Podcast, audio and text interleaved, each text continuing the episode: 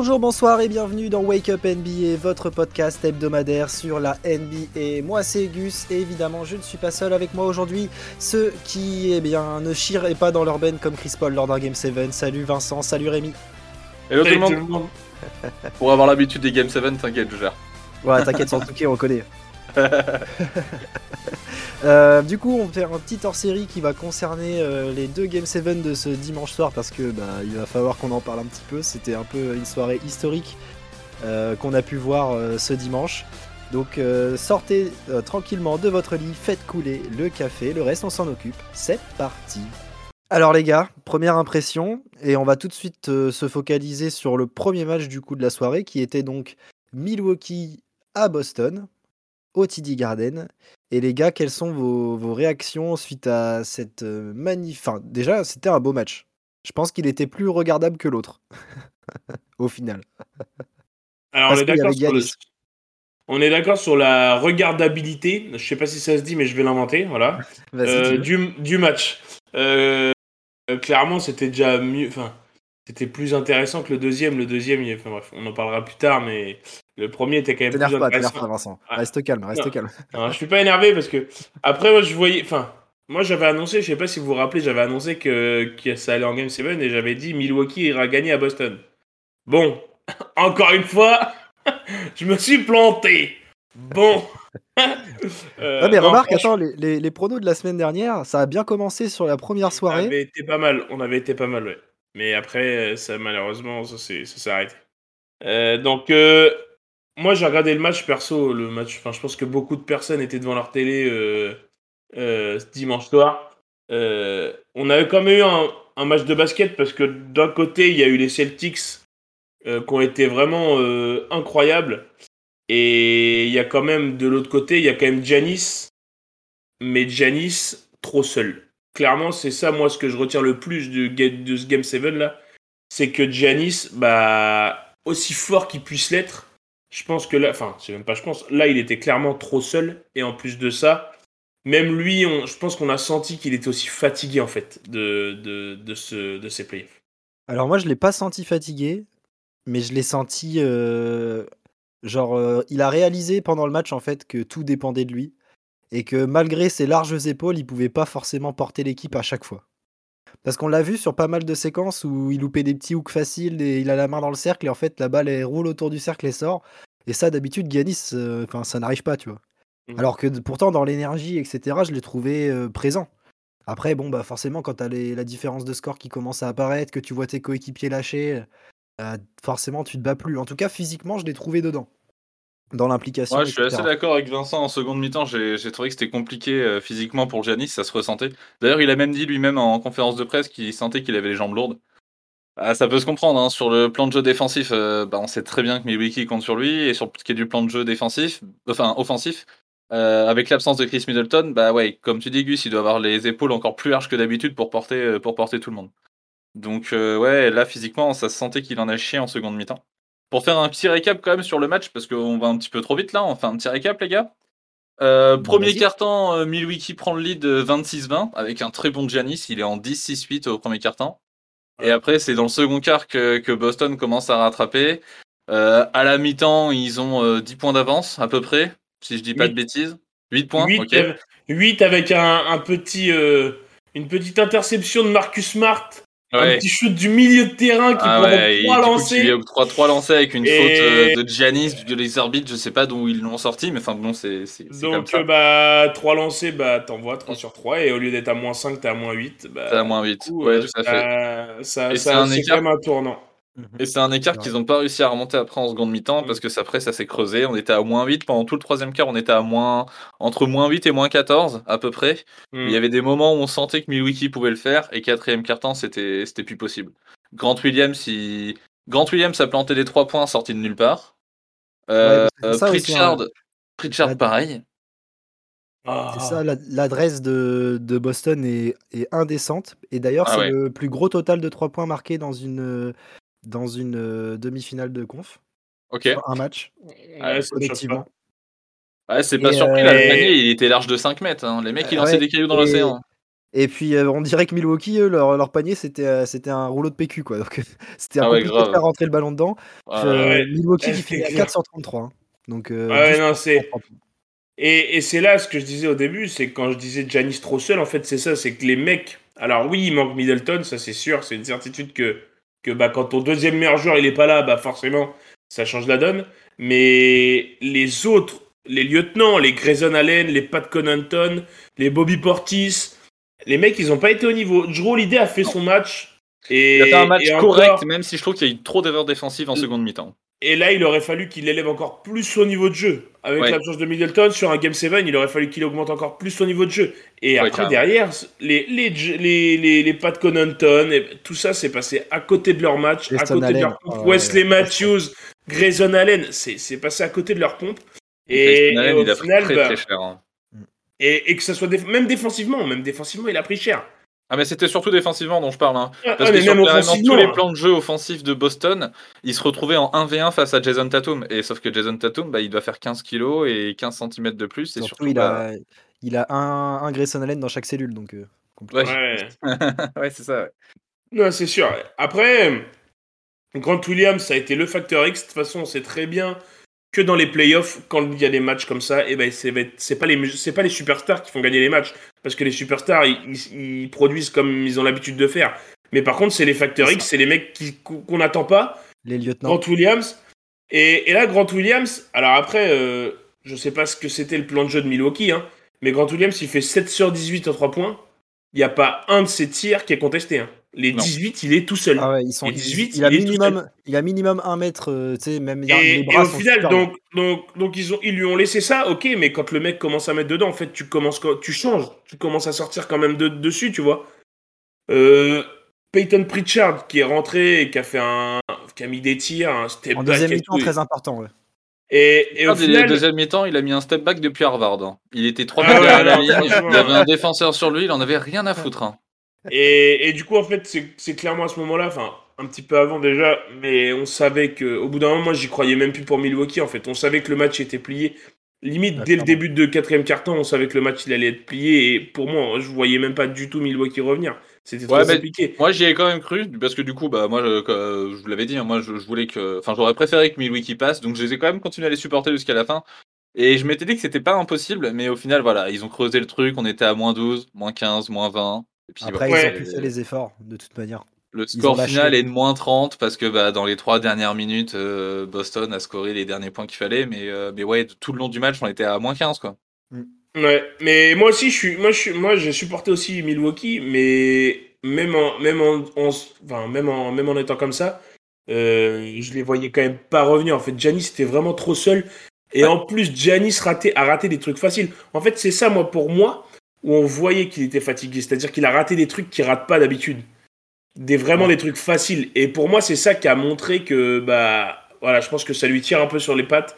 Et que, voilà, il pouvait avoir les, comme vous l'avez dit, le dos le plus large du monde. Au bout d'un moment, euh, tu peux pas Ouais. ramener euh, 12 mecs de, de Milwaukee sur ton dos. Donc, euh, En plus de ça, l'arbitrage a été un peu, un peu dur avec euh, Milwaukee. Et je Mais, l'ai trouvé euh, assez orienté d'ailleurs.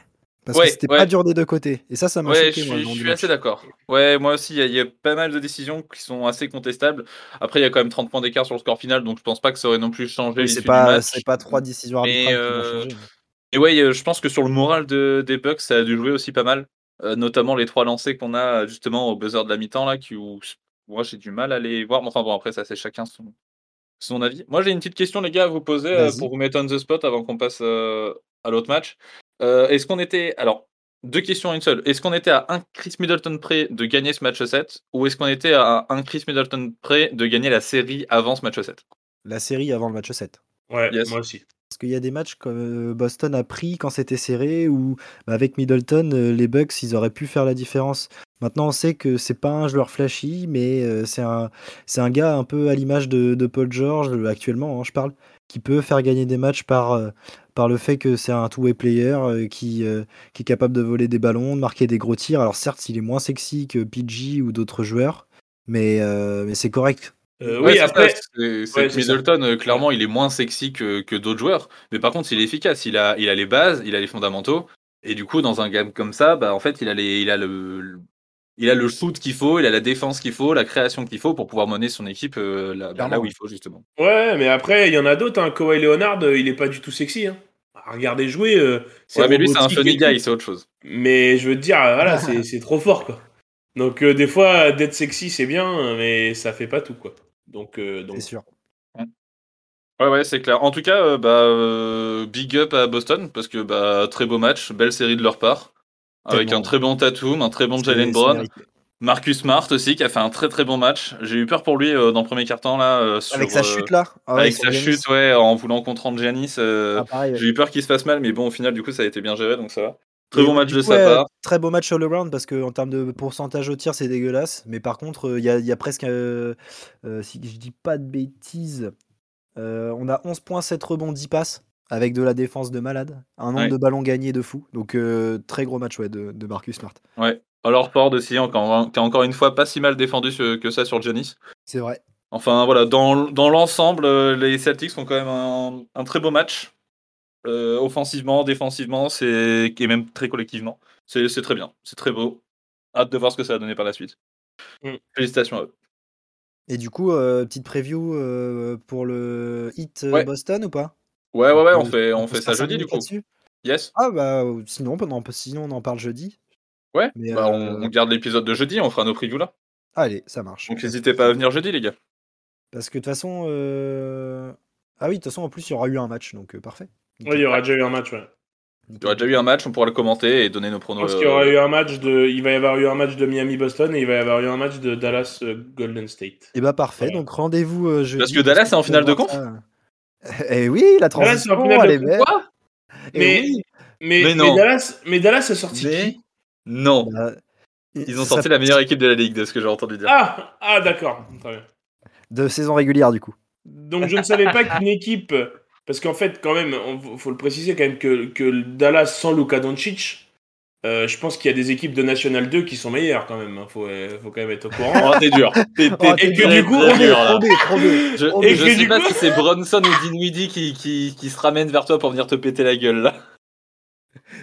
non mais, non mais c'est vrai que, ben, je, suis, je pense que sans Doncic, je suis même pas sûr que ça aille en playoff euh, Dallas déjà. C'est certain. hein, Ouais, c'est non, je suis certain. d'accord. Là-dessus, je suis Ok. entièrement d'accord. Enfin, Donc euh, bon, c'est comme quoi, bref. Bon bah on va peut-être parler du match. Vas-y Rémi, fais-nous le, le, le petit game recap comme tu as fait avec euh, Milwaukee Boston. Tu t'en Le game recap, c'est qu'en fait, le match il a commencé et Dallas a souillé Phoenix de bout en bout et ce jusqu'à la fin.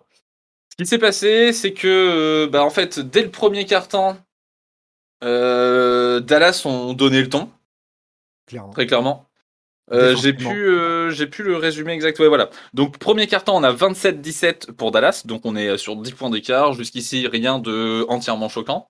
À la mi-temps, donc deuxième carton, Dallas cale un 30-10 à Phoenix. Donc deuxième carton, Phoenix ne met que 10 points seulement.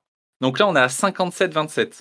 À la mi-temps, on a un Luka. Doncic qui lui-même est à 27 points, soit autant que l'équipe de Phoenix réunie. Entière. On a un Spencer Dinwiddie qui fait un match, j'ai envie de dire, correct, mais sans plus. Parce que pour le coup, Lucas, il nous a fait un très bon match. 27 points à la mi-temps, c'est très bien. hein. Ouais, Mais Dinwiddie, je, je sais plus à combien il était, je crois qu'il était à 15 ou 16. Il était à autant de points que le 5 majeur de Phoenix à la mi-temps.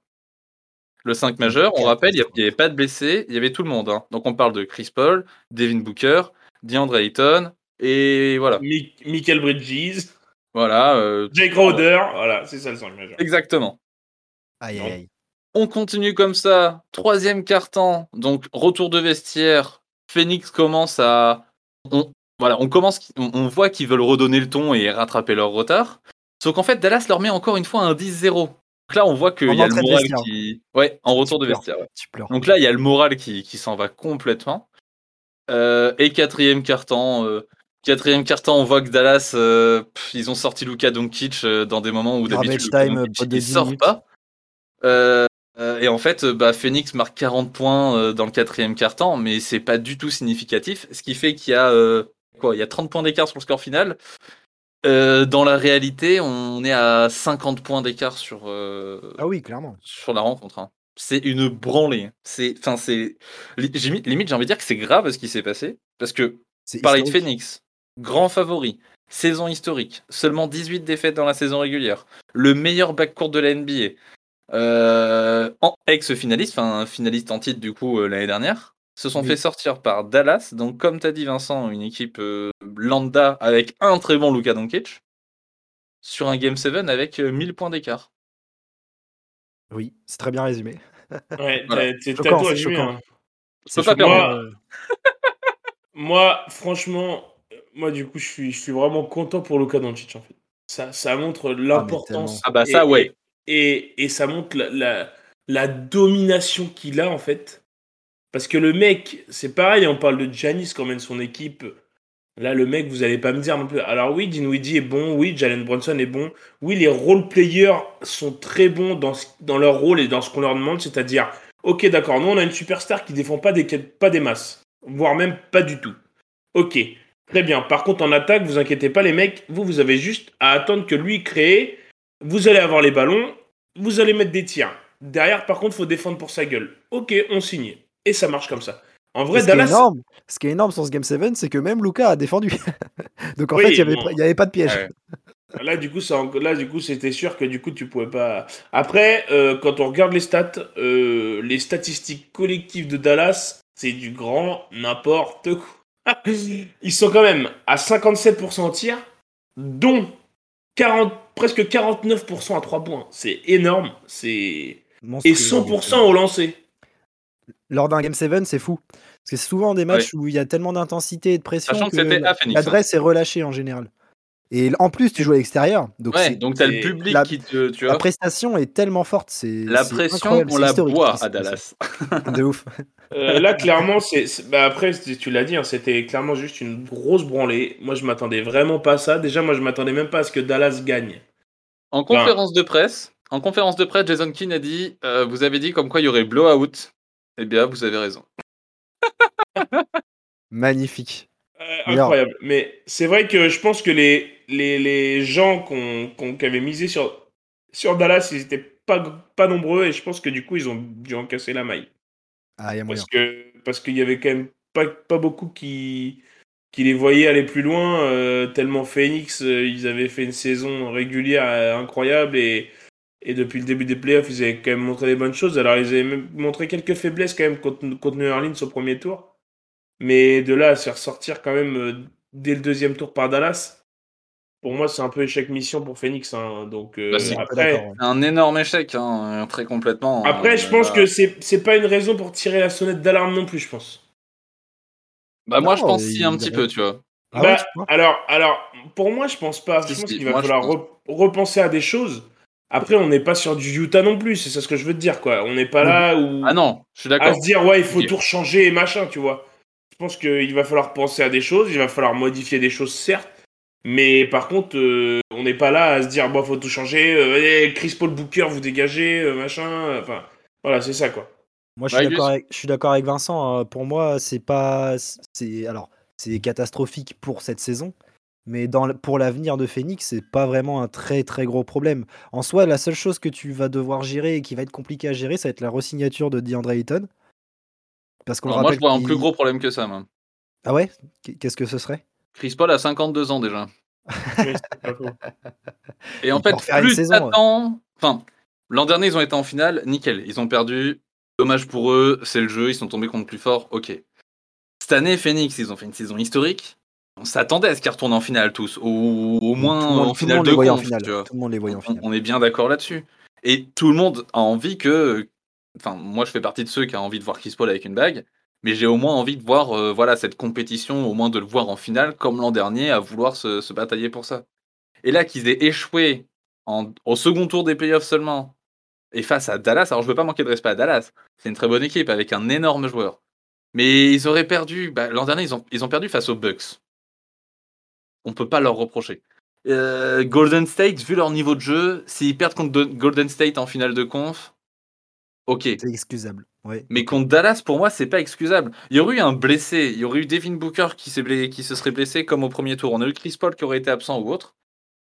Ça aurait pu s'excuser, mais là, c'est pas le cas. Tout le monde a été Euh, présent et. Sur ça, je te rejoins dans le sens où euh, c'est pas comme si le 5 majeur avait fait le taf, tu vois. Genre, ils se sont tous chiés dessus. C'est Ah, mais oui, complètement. c'est- pitoyable. Ah ouais, Donc, ouais, je suis là- d'accord. là-dessus, je suis d'accord que c'est alarmant de ce côté-là parce qu'en fait, on se dit, mais en fait, euh, ça se trouve, ils retourneront jamais en finale parce qu'ils n'ont pas les couilles de gagner des Game 7 et encore plus face à Dallas. Donc là-dessus, je te rejoins. En revanche, si tu prends un peu de recul, qu'est-ce que ça change pour la saison prochaine?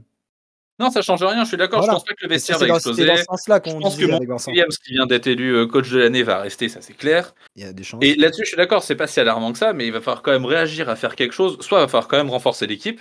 Pourquoi pas faire ça, un ça ou deux transferts pour- Dans tous les cas, tous les étés, ils cherchent à renforcer l'équipe. Donc dans tous les cas, c'est l'objectif. Pour tâcher au moins de retourner en finale l'année prochaine. Parce que si tu, si tu re-rencontres Dallas l'année prochaine, il se passe quoi? Bah, Non, ouais, c'est sûr. Non, c'est sûr. Non, mais là-dessus, t'as raison. Euh, il faut trouver, faut que tu trouves un mec qui est capable de défendre sur Luka Doncic, et je crois que ça n'existe pas. Donc, euh, Alors non, certes, ça n'existe pas, mais par contre, tu peux trouver 2-3 mecs qui peuvent scorer plus que lui. Et ça, d'habitude, Phoenix peut le faire sans trop de problème, tu vois. Sauf que là, le problème, c'est que bah, d'ailleurs, Devin Booker et Chris Paul, allez regarder euh, sur Twitter leur conférence de presse d'après-match. C'est, ça fait, c'est mort- c'est à mourir de rire. ça va mourir de rire, mais en même temps, ça, ça fait mal au cœur. Et euh, en fait, on... c'est Chris Paul qui dit, bah, en fait, euh, non, ou Devin Booker, je sais plus, qui dit d'habitude, quand offensivement on n'y arrive pas, bah, en fait, on se base sur notre défense et on gagne des matchs comme ça. Sauf que là, ce soir, notre défense, elle y allait pas non plus et on n'a pas la... enfin, on sait pas ce qu'il faut faire quand notre attaque et notre défense marchent pas. Ouais. Bon, en même temps, c'est un peu la base du basket, de- de- d'attaquer et de Ouais, défendre. Si forcément, quand les deux attaque marche fonctionnent pas c'est compliqué. marche pas, du coup, t'es C'est clair. Mais du coup, voilà, pourquoi est-ce que est-ce que c'est le coach qui a pas réussi à réveiller ses troupes comme il fallait pour faire quelque chose, pour trouver les tactiques, pour dynamiser le tout Est-ce que c'est c'est Chris Paul qui a de choc parce qu'il est en zéro victoire, 7 défaites du coup en Game 7 maintenant? Ah là là. Est-ce que ça manque d'un vétéran, tu sais, d'un d'un Udonis Aslem sur le banc qui, qui te met des claques dans la gueule quand, quand tu bouges pas ton cul sur le terrain il y en a qu'un des Udonis Aslem. tu Non, mais tu vois, autre. je- tu vois le, le genre de profil dont je veux parler, qui même si le mec il rentre pas En sur le terrain, mais ça, ça c'est le rôle est de, c'est le rôle qu'on attend de Chris Paul. C'est ça qui me fume. Bah ouais, Il a de complètement. Mais l'expérience, le gars. du Et coup, non, c'est- du coup, est-ce que, est-ce que la défaite, pas la défaite au game 7, mais la défaite de la série, est-ce qu'on la, est-ce qu'on la repose sur Chris Paul? Non, c'est pas le seul fautif. Non, tu peux pas. Il a une bonne partie, mais c'est pas le seul fautif. Je suis désolé. Devin Booker doit faire un meilleur match. Je suis d'accord. Euh, Michael Bridges défensivement, il doit se sortir les doigts. Il s'est fait enculer toute Ouais. la toute la série. Devin Booker, il euh, doit savoir se sortir de Dorian Finney-Smith. C'est ça. DeAndre Ayton, euh, faut qu'il arrête de louper ses tirs quand il a la main dans le cercle. Parce que je suis désolé, mais hier, euh, c'est catastrophique hein, sa performance. Limite, il prenait même plus les tirs tellement il avait peur. Il avait peur de l'enjeu en fait. Et tu peux pas. Enfin, en plus, c'est ça que je trouve fou, mais quand t'es finaliste, t'as été finaliste et tu. Sur une demi Ouais, mais ils ont, tu, tu eh, mais ils ont pas eu, ils ont pas eu de Game 7.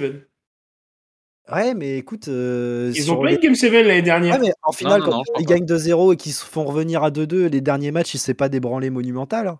Ouais, ouais, c'est sûr, mais. Ils sont quand même là. Malheureusement. Bah là, celui-là, Mhm. c'était suite trop. Et Game 7, du coup, bah, Chris Paul, malédiction. Donc là-dessus, c'est super dur. euh. Je comprends, tu vois, la réaction de Rémi sur le fait que c'est une catastrophe et tout. Après, euh, pour la saison prochaine, s'il n'y a rien de vraiment très très grave, euh, ah, en tout cas, pour la reconstruction de l'équipe, ça va se faire. Ils vont trouver des solutions. Oui, ça Euh, c'est clair. Là-dessus, je leur fais confiance. Mais euh, voilà. Moi, moi j'ai le genre de pressentiment, qui est moche, attention. J'ai le genre de pressentiment que Monty Williams n'a pas les épaules de gagner un titre. Alors c'est moche parce que l'an dernier il était en finale et ils étaient pas si loin que ça. hein. Et le coach est très bon. C'est un coach de saison régulière? Peut-être, ouais. C'est Ça arrive. hein. Il y en a. un. Mais il y en a, ça existe. Et euh, moi, j'ai une question. Euh, Mike D'Antoni. Est-ce que. ah non, Mike D'Antoni, il a, il a commencé à être euh, pressenti à Charlotte. Je sais pas si vous avez entendu ça, mais. Ah, ça peut être sympa avec la Melo Ball. Ah, Dans le style de jeu des Hornets, ça me choquerait pas. 7 secondes en laisse, Euh, let's go. Est-ce que. Est-ce que. Y a-t-il meilleur joueur dans ces playoffs que Luka Doncic? Dans l'ensemble des playoffs, Oui, ouais. Jimmy. moi j'en ai parlé le week-end dernier. Luca est incroyable, mais en fait défensivement, il m'impressionne pas suffisamment pour rattraper des mecs comme Giannis ou, ou Jimmy Butler, tu vois. Ou même Tatum peut-être. Enfin, ça se discute. Mais euh, pour moi, Jimmy et Giannis sont devant, sûr. Après, euh, ouais, si en fait je mets Tatum aussi Bah, devant. avec le. Ouais, oui, c'est vrai que Giannis. Luka est moi, en fait, incroyable. moi, en fait, moi, je suis Offensivement, d'accord il est- avec toi. incroyable, il est trop fort. Vraiment, il est partout, il crée tellement pour lui, pour son équipe, il score comme il veut. Enfin, vraiment, il est trop fort. Mais défensivement, il n'est pas suffisamment impactant. Tandis que tu vois, un Jimmy Butler, défensivement, il est incroyable. Giannis, il est incroyable aussi. Enfin voilà. Après, du coup, euh, moi, du coup, Janis, étant donné qu'il s'est fait sortir, j'estime que. Enfin, tu vois, genre. Qu'il est plus dans la course à ce je- podium Voilà, il est plus dans la course. Ah ok d'accord, ok. Bah dans ce cas je mets, euh, je mets Jimmy Ah. et Tatum devant lui et euh, voilà. Eh, ça se, ça, se- oui, ça se, ça se justifie, en effet. Que Butler et Tatum sont quand même sur des, sur des bases assez, assez intéressantes en playoff. Parce que Tatum, euh, Tatum, Tatum, hier, il commence le match à 4 sur 4 à 3 points. Ouais. Et, et il a été vraiment bon. Il a été pénalisé par les fautes, mais ça n'a pas empêché que quand il est revenu, il a mis des gros tirs. Même s'il y a Ah, eu de oui. l'écart, enfin, il a quand même été. euh, Ouais, il a le match avec été- 23 points je crois. Ouais, il a pas scoré bien ça, mais. hein. 23 Il a 6 pas scoré tant que mais ça. euh, 50% au tir, 5 sur 9 à 3 points. Enfin, c'est un match Ouais, complet. Hein. C'est très propre. Ouais.